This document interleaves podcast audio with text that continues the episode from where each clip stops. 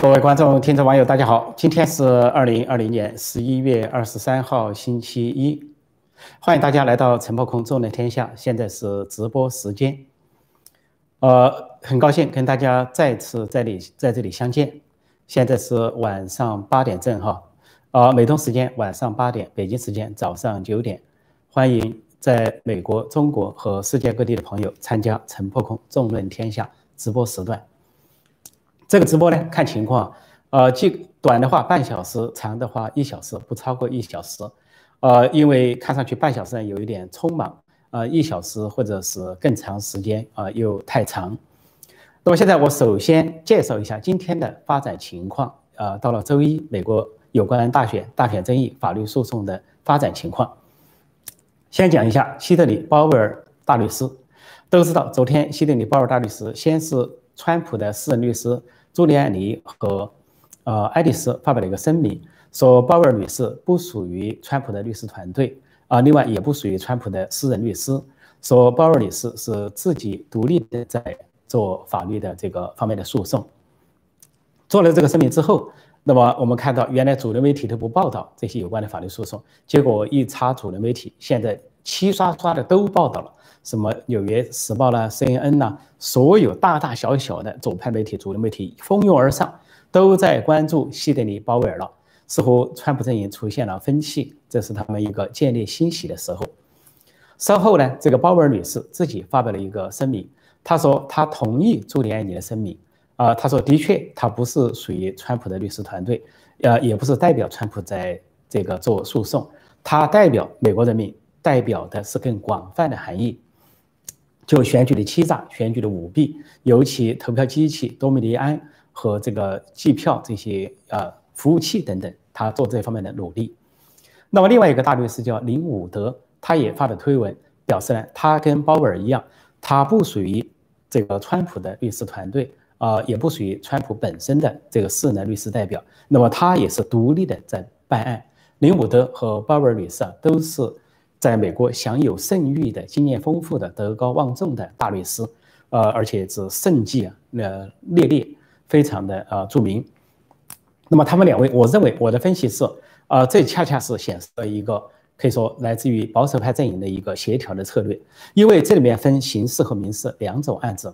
由朱利安尼和爱丽丝所代表的案子应为刑事，呃，民事，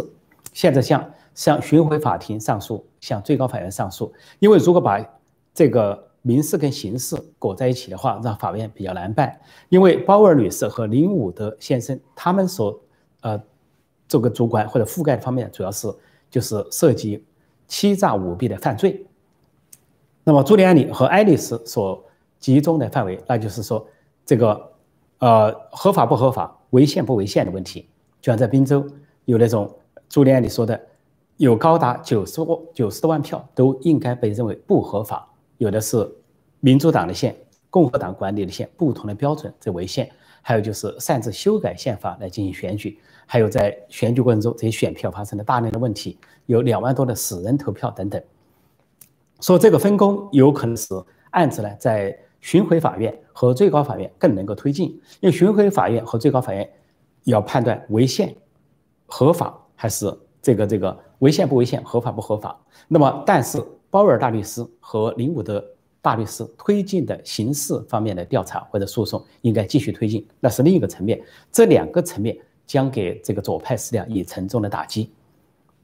那么这里又来了一件事情，今天大家都知道一个很轰动的事情，呃，就是说这个美国的总务署是负责移交的，负责新旧总统团队移交的，说今天开始启动了。这个总务署署长叫墨菲，墨菲女士。他是知会了媒体，他说得到川普总统的同意之后，他开始启动了这个移交程序，通知了拜登阵营，说有数百万美元的基金可以动用，现在可以开始启动有关过渡的工作。这个消息是不是真的？这个消息是真的，很多我看到已经网友在问了，是真消息。但是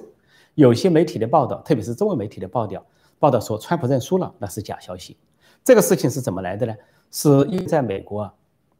这是一个民主和宪政的国家，在川普阵营来说，呃，他要考虑，呃，经过法律诉讼之后要做两手准备。从理论上来讲，既可能赢，也可能输，因为你上诉到巡回法院，巡回法院不行的话，再上诉到最高法院。那么你要假设司法是独立的，你不能说司法虽然保守派，最高法院保守派占多数，那就必赢。你要作为总统，作为行政单位。行政、司法、立法三权分立，互相独立、互相监督、互相制衡。那么，作为总统，川普本人他表现出对法律独立性的认可，那么他就要做好两手准备。最高法院或者巡回法院裁决可能是有利他，让他当选连任，也可能不利于他。他要杜绝天下悠悠之口，免得左派民主党人士还有呃左派媒体、主流媒体造谣说他想爱走不走。那么他这样恰恰是一个策略，这就是巡回法院和最高法院的判决。出现中立性更为可信。就川普一方面在继续的诉讼这个有关选举的诉讼，但另一方面他也同意在开始一些移交工作，以免出现两种结果。因为就算移交到一定时候，缓慢移交到一定时候，如果出现是他胜，可以收回这个移交程序；如果说判决他败，那么这个移交程序他没有耽误时间。所以这是这是川普呢是符合美国民主宪政的这个方面，在人品上。道德上和这个对法律的遵守方面做出了一个表率。另外一点，川普今天发推文讲到，这个总务署的墨菲女士受到了很多的恐吓，她、她的家人、她的同事都受到大量的恐吓、骚扰、羞辱，还有 abuse，就是折磨。他非常同情她，这就说明左派抓狂到什么地步？这个民主党左派在到处是恐吓人，到处恐吓，没有共和党的支持恐吓他们，都是民主党左派的支持者在恐吓。恐吓，所以川普这个意意思也有体谅墨菲女士的意思。就由于左派对他的骚扰和他的这个疯狂的 abuse 啊，疯狂的这个呃这个对甚至对家人的威胁，说在这样的情况下，他这个启动这个过渡也是对墨菲女士所遭受的压力的一个缓解。总之，这两件事实际上都是同样的一个策略，就说。把这个朱利安里和爱丽丝作为川普的律师，川普的私人律师去启动民事诉讼，向巡回法院、最高法院递，那么更单纯就涉及宪法、涉及法律的解释。而鲍威尔女士和林伍德女士作为独立的大律师，推进刑事方面的调查，对可能存在的欺诈和舞弊进行刑事。这兵分两路，是有利于整个这个选举诉讼的推进。同样，在总务处移动这个过渡之后。对川普来说，他干更加站稳了位置，做两手准备，那么让全国人民看到他的风范，那么尊重司法独立、司法裁决，让左派杜绝左派悠悠之口。万一司法裁决川普赢了，那左派可能不满，要暴动，说你看川普提前做好准备了，啊不一呃不不这个不结交了，呃不不要叫总务署不要动了。那么在这样的情况下，川普就是好像跟大法官。沟通了，大法官就是站在川普这一方，失去了司法独立，所以杜绝悠悠之口，做出了这么一个决定。所以我说这个消息，我再说一遍，这个消息是真的也是假的，真的就是有这回事，假的就是那些添油加醋的尾巴是假的，说川普认输了啊，川普认了啊，川普是服了等等，全是假的。川普坚定的还有坚定的信心，认为他可以赢得胜选，赢得这方面的这个。官司的胜利。那么现在好的消息就是，呃，在宾州的这个地方，呃地呃地方的这个呃这个巡这个联邦法官拒绝了案子之后，但是朱连理把案子递交到了快速递交了巡回法庭，第三巡回法庭，第三巡回法庭的法官已经同意了要快速审查和裁决这个案子，同意就不是不像那个下级法官那样根本不看证词，不看证据，根本就不接受。巡回法庭接受了，而且说要快速审查，而且巡回法庭说上诉人必须在一这个十一月二十三号，就今天下午四点前递交这个上诉的摘要。而另一方被上诉的一方，就是滨州的政府周务清这些，他们要在十十一月二十四号，就明天下午四点之前递交他们的这个辩论的摘要。那么这就巡回法院的联邦法官就会判断。需不需要口头辩论？如果看到双方的摘要之后，觉得有必要口头辩论，那就对簿公堂，大家来辩论。如果没有必要口头辩论，啊，这个巡回法官、联邦法官就可以做出裁决。如果裁决如果说对再说对川普不利，那朱利安里就会立即把案子推到最高法院，就是到九人组成的最高法院，六比三保守派比左派的最高法院。所以现在是这个进展。呃，另外一点，呃，川普总统今天发推文说，这些摇摆州。呃，投票人比登记的选民还要多，这难道正常吗？这难道不是一个事情吗？的确是这样。像在宾州，注册的选民是六百四十七万，而投票的人数是七百零四万，呃，达到百分之一百零九，超出了人口百分之一百的百分之九，超出。在摇摆州，六个摇摆州大多数都这样。比如说这个密西根州，密西根州的话，登记的呃人口应该是五百多万，五百多万。呃，超出了也是五百多万，但是超出了一部分，就是超出百分之，就达到了百分之一百零五，超出百分之五。威斯康星州三百多万的选民，啊，比如说是三百，大概是三百一十三，那么这个投票的人居然达到三百二十八万，那超出的也是百分之一百零五。呃，另外呢，就是在这个呃内华达州超的更多，内华达州啊是一百多万选民，一百二十八万。登记选民，但是投票的人达到一百五十九万，超出百分之一百二十五，超出四分之一。再一个呢，就是亚利桑那州，亚利桑那州呢超出百分之一，也是超出了。呃，它这个人口也是呃，大概是五呃这个五百多万，往上走的话超出了。就一唯一的摇摆州是乔治亚州，乔治亚州没有超出，但是投票率也达到百分之九十六，这在全世界都是罕见的。呃，全世界各个地区选举。如果说投票率达到百分之六十以上，说高投票率达到百分之七十八是罕见的高投票率，而美国的长期的投票率都是百分之六十甚至六十以下，说今年在六十以上是高投票率。但是像乔治亚州达到百分之九十六，四百多万选民，百分之九十六投了票，这个投票率很高，实际上就涉及到肯定有人不是登记选民。反过来，这个呃。这这这今年的其他州啊，其他州没有出现，就说如果是共和党的这个州啊，就没有出现这么离谱的情况。这都是在摇摆州，尤其在民主党人所控制的州，越是民主党人控制，越是这个情况。另外还有个情况介绍一下，密西根州，密西根州是选举委员会认定了选票，但是是三比零，但是其中一名共和党的委员呃拒绝认定，呃他说他选择了弃权，他他不能够对这个认定密西根州的选票啊投票，他因为啊韦恩州。存在很大的问题。要韦恩县，韦恩县，韦恩县包括这个底特律、地区啊，这个人口稠密的地区。因为整个密西根州，拜登比这个呃川普高不了多少，但是这个县就高了三十六万，不正常。说这个县的两名共和党人顶住威胁、死亡的恐吓，顶住各种压力，就是不认证。说这个县没有被认证，那整个州被认证，这就很奇怪了。这个共和党的委员表示，他不认证，投了弃权票。但这个州仍认为他们以三比零的票数通过了认证。但是这显然存在呃争议。那么在乔治亚州要选两个呃这个参议员，呃决选到明年一月。那么乔治亚州都在动员。那乔治亚州略改变了选举规则，就是为了防范前面的争议，就说邮政投票、缺席投票、提前登记，而且呢要提前进入计算，提前一周，以免出现了更大的争议。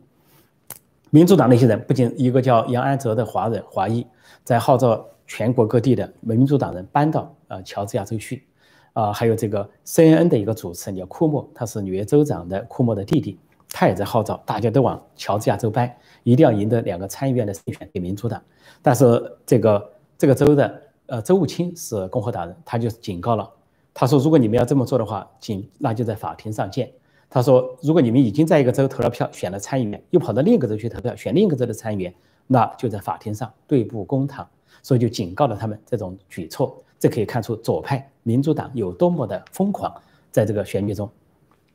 这大概是目前的一些情况。呃，那么我呢，就是用在现在的时间是八点十三分，在短则半小时，长则一个小时啊，来回答大家的问题哈。我们在九点前收档。呃，那么现在我看看大家有些什么问题。好，这个大家一来就问哈，就是呃，美国总务处通知拜登交接的事是是有这回事啊，我已经回答了，但是不存在认输的问题，是川普的一个策略，一个一个稳定的策略。说台湾的电视台已经报道，台湾的媒体啊，就是有的媒体坦率的说，台湾有些媒体，不管是纸媒电视台，有些说法是比较幼稚的，呃，什么一开口就说川普认了或者川普认输了，他们对美国的情况不了解。不能够知根知底，完全不知道这里面是什么情况，因为一定要理解，美国是一个民主和宪政的国家，从理论上来讲，三权分立、司法独立一定要得到尊重。说这是川普对司法独立的尊重，也是杜绝万一最高法院判决川普赢了，杜绝其他人的悠悠之口。说这是一个非常高明的战略，完全不存在认输的问题。不管是台湾还是香港还是新加坡，还是说在美国的一些华文媒体，根本读不懂其中的奥妙。我看一下大家的这个更多的一些啊问题。嗯，说拜登是不是生米煮成熟饭了？没有，没有啊。拜登在阻隔或者假装阻隔，但他阻隔的时候，我们发现他找的人就没有什么人才，都是奥巴马时期的人的那些人，当个什么国务卿的，当个副国务卿的，当个国国安顾问的等等，找那个时候的人，就证明民主党里边啊人才不够，青黄不接。所以才是为什么今年推出了一个七十八岁的老先生，而且家族丑闻缠身的人来竞选总统。民主党里面实在没人才，但是相比之下，共和党里面那是人才济济啊，那是这个呃朝气蓬勃，呃可以说是呃不仅有有川普这样的有崇高声望的啊人物啊，还有像呃克鲁兹啊，这个卢比奥啊，还有大量的这些呃就是非常聪明、很得名望、声望很高的。一些政治甚至年龄相对比较年轻，所以民主党里边呢是可以说是问题很大。呃，something went wrong，我看看这个，等一下啊，我再看看大家的提的问。呃，这个有一个问我是不是在纽约现代艺术博物馆直播，背景是 MoMA，呃，嗯，那你就。这个猜测一下吧，我在哪里直播？有可能在这个现代艺术博物馆直播，啊，这个有莫马的图像，啊，或许在类似的地方。那么你就猜测一下。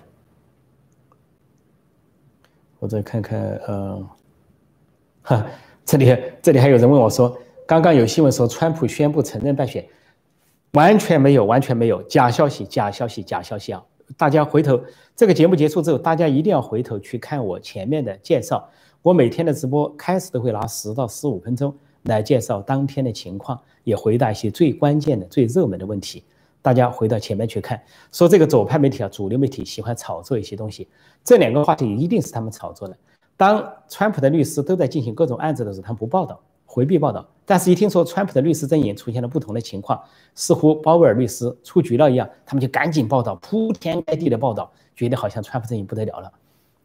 同样道理。如果是有选举舞弊啊，人投票人数超标，这他不报道。但是，一听说总务处开始交接了啊，报道铺天盖地的报道，甚至就开始扭曲，认为川普认输了，试图造成先声夺人，试图造成三军未动，舆论先行，说大家一定要识破。呃，今天可以我的解释是一个标准解释，所以大家可以广为传播。如果刚才没有听到我刚才解释的朋友，等节目结束之后回头去看我前部分的解释，有关这个总务处的交接事宜。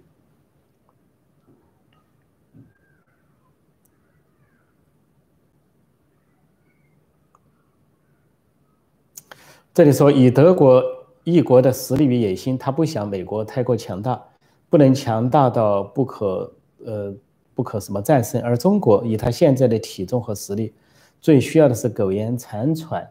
如果北京呃这个让拜登当选，呃此起彼伏拖垮美国，中国呃中共熬得过去吗？就这么简单，中国熬过去变成王，就这么简单。至于德国和中国啊，德国和共产中国不能放在同一个尺寸上来比。呃，德国是一个大国，它的经济产值居世界第一第一位，欧洲居第一位。德国在两德统一之后，东德西德统一之后，人口一下是八千多万，有接近一亿，是一个大国。那么就像亚洲的一个人口大国日本一样，日本的人口是不断下降，但是现在是一点二亿。那么德国人口是八千多万，八千多万啊，是不是刚才我说八千多亿了？八千多万还在增长中。德国一个生机勃勃的经济体，是一个呃贸易巨大的贸易体，在世界上的排前三位的贸易体，呃，所以呢，德国很重要。那么这个川普政府跟默克尔政府之间有一些缝隙，有一些不和，关于贸易纠纷，关于这个驻军问题。那么驻军军费要德国多承担，美国少承担，或者把一些驻军调到东欧啊，东欧国家高兴啊，德国就不高兴，有一些内部矛盾，但是呢，完全不可同日而语，不存在德国怕美国强大的问题，美国。恰恰是经历一战、二战、冷战之后不断强大，但是世界欢迎美国的强大，因为美国是一个民主和宪政的国家，给世界带来的是文明和安全。但是世界不欢迎中国的强大，因为那是一个专制的国家，对内镇压，对外威胁，对中国人民不利，对世界人民也不利。所以德国对中国的戒心那是敌我的敌我关系，对美国之间的奉献啊是内部的啊内部的矛盾，所以这不存在呃不存在这个比较。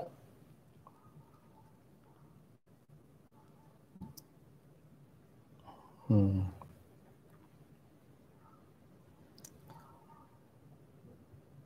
我再看看啊，这个找一些跟我们跟我们这里相相关的话题啊。我们今天的话题是美国大选，美国大选哈。呃，这里说不仅美国的媒体，加拿大的也一样，呃，没真话了。呃，是这样。这次西方的有一个反川普现象，因为川普不仅是一个人名，他是一个现象，一个运动，一个革命。我说过了，那是唤醒西方，唤醒美国。所以呢，很多啊传统的人啊旧体系、旧秩序的人看不惯，就包括体制内的这西方的政要，不光是美国的，还有欧洲各国、加拿大的，啊，还有就是主流媒体、左派媒体看不惯，也不光是美国的左派媒体和主流媒体，也包括加拿大的、欧洲的。所以，当你这次感觉到。如果说整个西方的主流媒体、左派媒体都在反川普，毫不奇怪。但是川普得到了美国人民实实在在的支持，所以如果排除那些选票中的问题、那些问题选票、超标的选票的话，应该说川普是真正赢得了美国的胜利。现在民主党和共和党的支都很沮丧，民主党的呃支持者沮丧是呃两件事，一个说原来主流媒体宣传会赢得一个压倒性的蓝色浪潮啊，民主党压倒性的胜利啊，从总统到众议院、参议院等等州长，结果没有出现，所以他们叫“吃拉米”，“吃拉米”就是海啸，蓝色海啸，“blue 吃拉米”没有出现，使他们很沮丧。沮丧第二就是选举出现了争议。那么共和党的支持现在也很沮丧，那沮丧的原因是，他们认为百分之七十九的共和党支持认为民主党投票盗窃了这次选举，啊前前前两个星期说百分之七十的人这样认为，现在已经达到百分之七十九的。川普和共和党的支持认为民主党和左派在盗窃这场选举，非常不满。这就是每个周末为什么民众都站出来支持川普的原因。在华盛顿首都，啊，在首美国首都华盛顿 D.C.，啊，在乔治亚这个首府亚特兰大都爆发了大规模的这个示威游行请愿，为川普这个呐喊。那么在十二月十二号，就当选举人票汇集华盛顿的前两天，那个周末那个星期六将会举行更大规模的。游行机会支持川普，所以啊，现在是这个情况。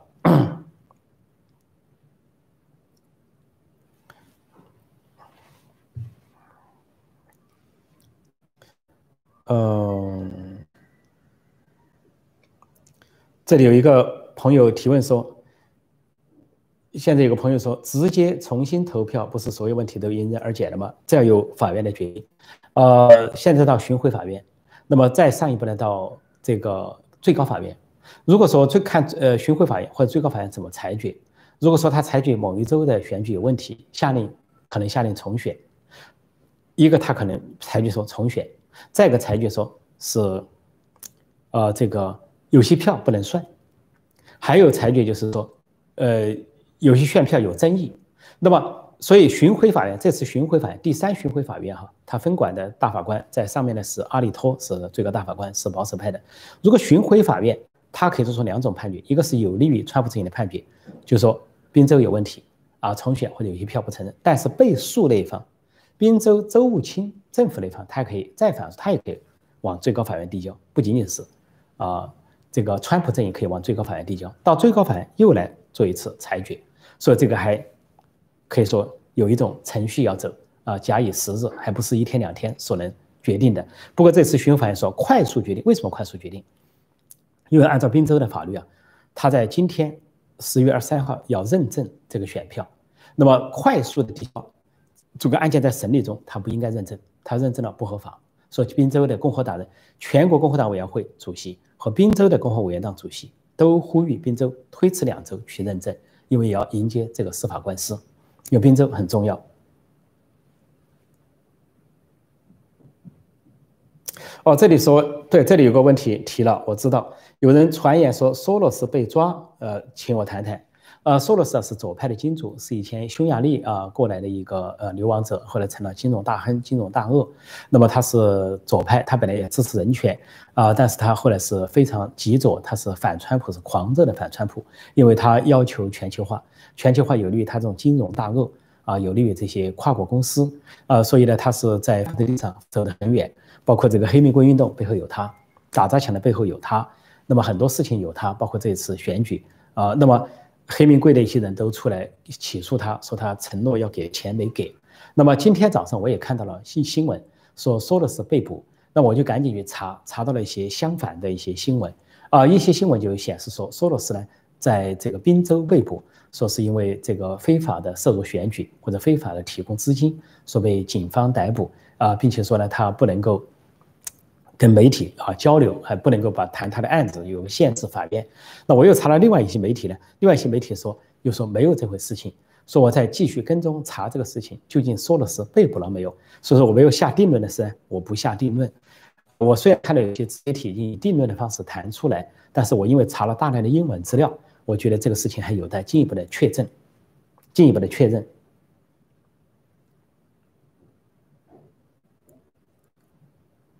哦，这里说，听说有一个人投了八千票给拜登，被抓起来了，这是事实吗？呃，八千票这个我没有，倒不太听说。呃，但是据说有人呢是投几十票啊，或者是说投这个一百多票，我倒是有听说。呃，至于有没有抓起来，这次呢，他分这个。选举的欺诈舞弊，或者说这些案子啊，它分大层面的小层面的。如果是个别人有这些欺诈舞弊行为的，那都是当地的警方都在办案中。这些有不少的案子正在办理中，但那些都属于小 case 啊，它不足以动摇全局。但是朱利安里说了，在滨州啊，不仅为什么说九十多万票是很不合法呢？啊，不仅是超标啊，不仅是死人投票。呃，还有的就是有人一人投三次，有些人是一人投三次，或者有的人的选票被记了三次，被这个选票机器记了三次，这都是很奇怪的现象。还有一点我要补充，前段时间媒体有揭露啊，在滨州有些邮政邮政投票的日期不对，有的邮政投票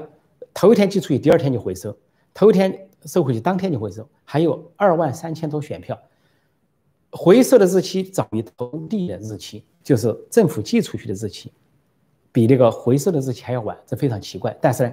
最近有人去查了，查了发现这个政府修改了数据库，数据库修改了，修改了之后看到那个日期提前了。本来那个回收的日期啊，回收的日期在发出的日期之前，他把它放到后面去了，说做了一个人为的改动。这个改动是否合法，这是一个问题。另外，原来是公众都可以去那个数据库看，但是突然这个数据库设了加密的密码，要通过密码才能去看，说的都是滨州出现的怪象。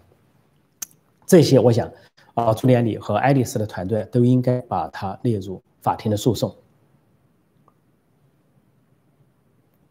啊，有朋友有赞助，谢谢哈，这个香港的 Walker 先生。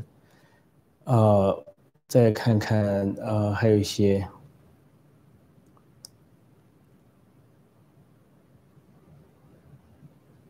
啊，这里又有朋友提到说，川普下令进行权力交接，是不是认输？呃，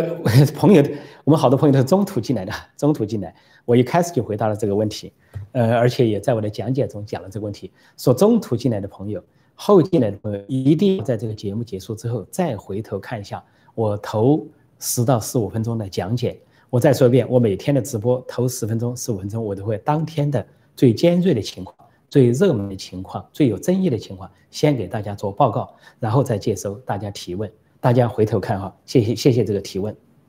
这个今天这个提问很多是关于这个。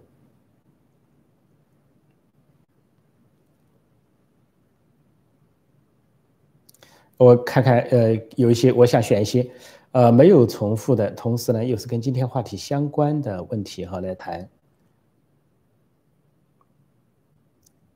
哦，这里说有没有可能川普最后失败，我们怎么办？呃，我已经说了，呃，川普和川普阵营肯定会做好两手准备，成和败的准备。一旦你现在提交了司法，提交给巡回法庭、上诉法庭或者最高法院，你就肯定要做好两手准备，因为美国是司法独立，这是一个准则。既然司法独立，你不可能干预司法。既然你不能干预司法，你就要做好两种准备。司法法院可能这么判，也可能那么判，判对你有利，你赢了；判对你不利，你输了。或者判对某些州重计重选，某些州不重计不重选，那这里面的选票都存在着是不是能过二百七十票的门槛，不能过这个门槛。所以现在要说悲观为时过早，要说乐观可以谨慎乐观。所以大家不要放弃信心和希望啊！现在不存在说我们怎么办？很好办，这是个民主社会，我们入常进行，是作为川普的支持者、共和党的支持者，继续作为川普共和党的支持者，就像在台湾的大选一样。选举之后，我说了，两党的基本盘都在那里，民主、民进党的基本盘、国民党的基本盘都在那里，所以并不是说选胜选输了，大家就一哄而散了，不存在政治上的分野、政治上的理念啊、宗教的信仰、家庭的观念、传统的价值，还有对人类啊这些起码道德的守护。对正义的守护，我们还是要进行。即便拜登上了台，那我们要构成监督的力量、牵制的力量，是对他进行牵牵监督和牵制，而而不是说谁赢了啊，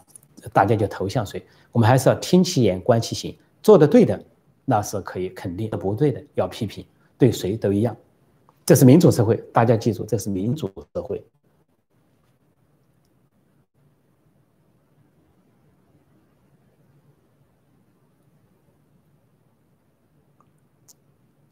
呃，我再看看，呃，这些问题比较重复哈，比较重复。现哦，现在八点三十分了，那么还是继续回答大家的问题啊。今天看上去呢，大家比较热烈，来的人也这个比较踊跃。呃，我再看看，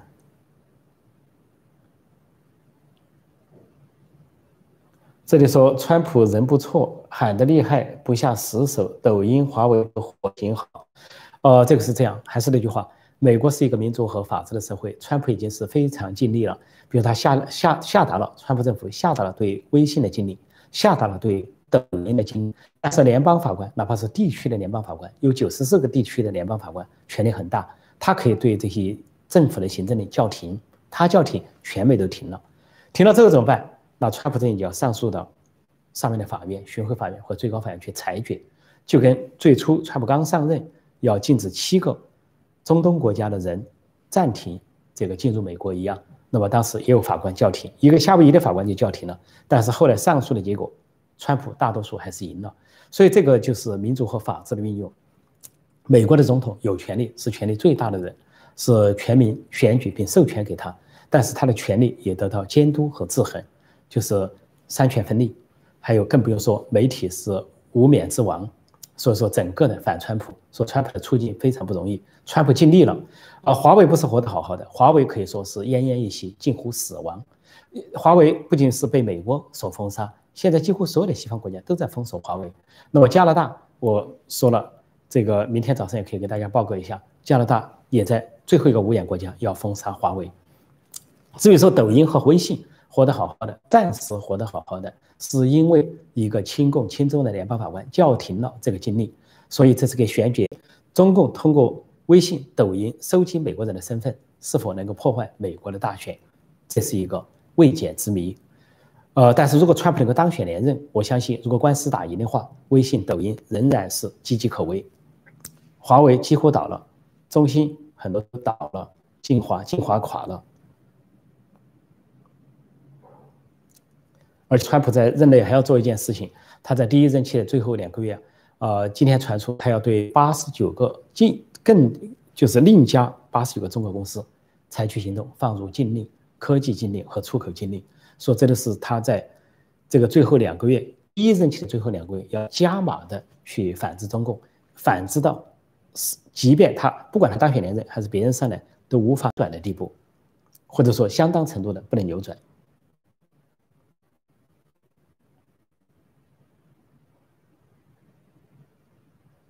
今天问很多问题都是，川普安排交接了吗？一定要回头看我们今天节目的开始啊！一定要回头看节目的开始。这里说川普总统必然战斗，不会屈服。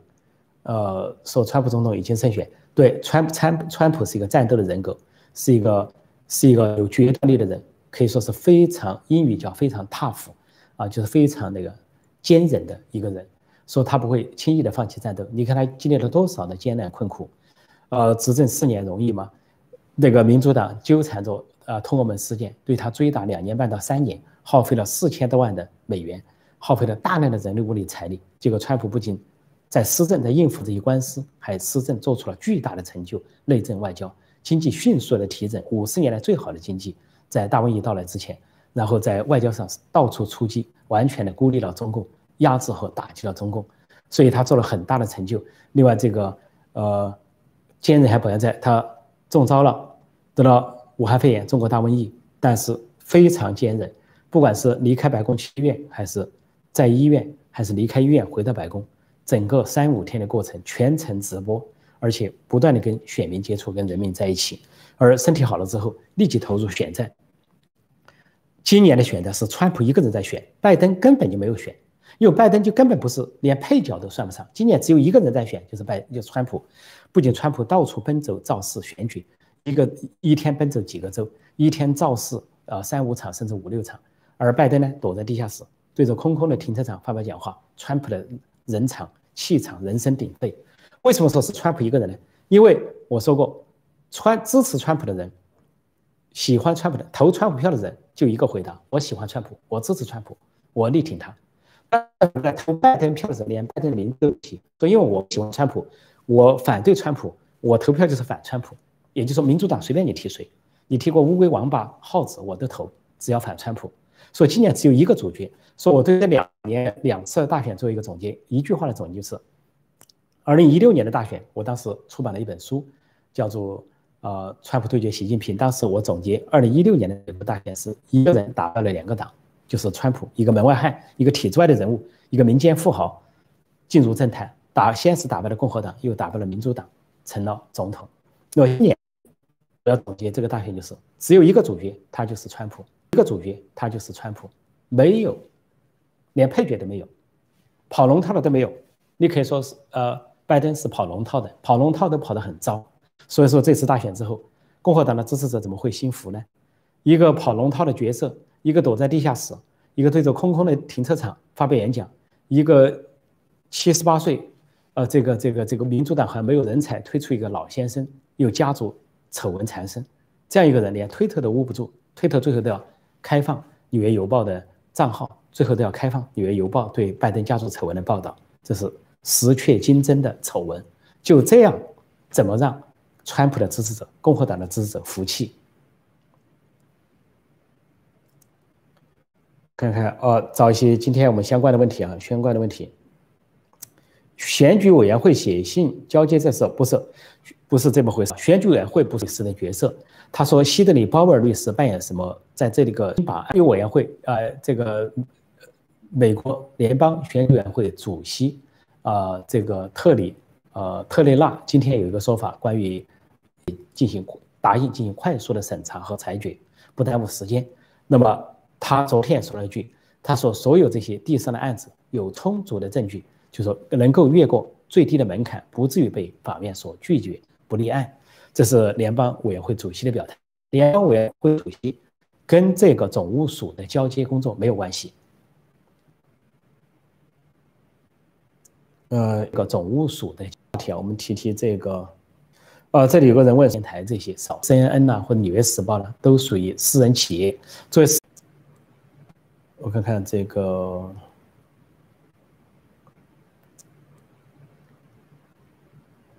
呃，这里有人说了说普林斯顿数学博士。其实这次川普的律师阵营在向宾州、向巡回法院、上诉法院上诉的过程中，不仅引用了一般的这些证据和事实，也引用了像哈佛大学、宾呃这个这个斯大学这些数学博士、数学教授的模型推理，认为大选是不正常的这些。曲线这些图表是反常的，这些都是需要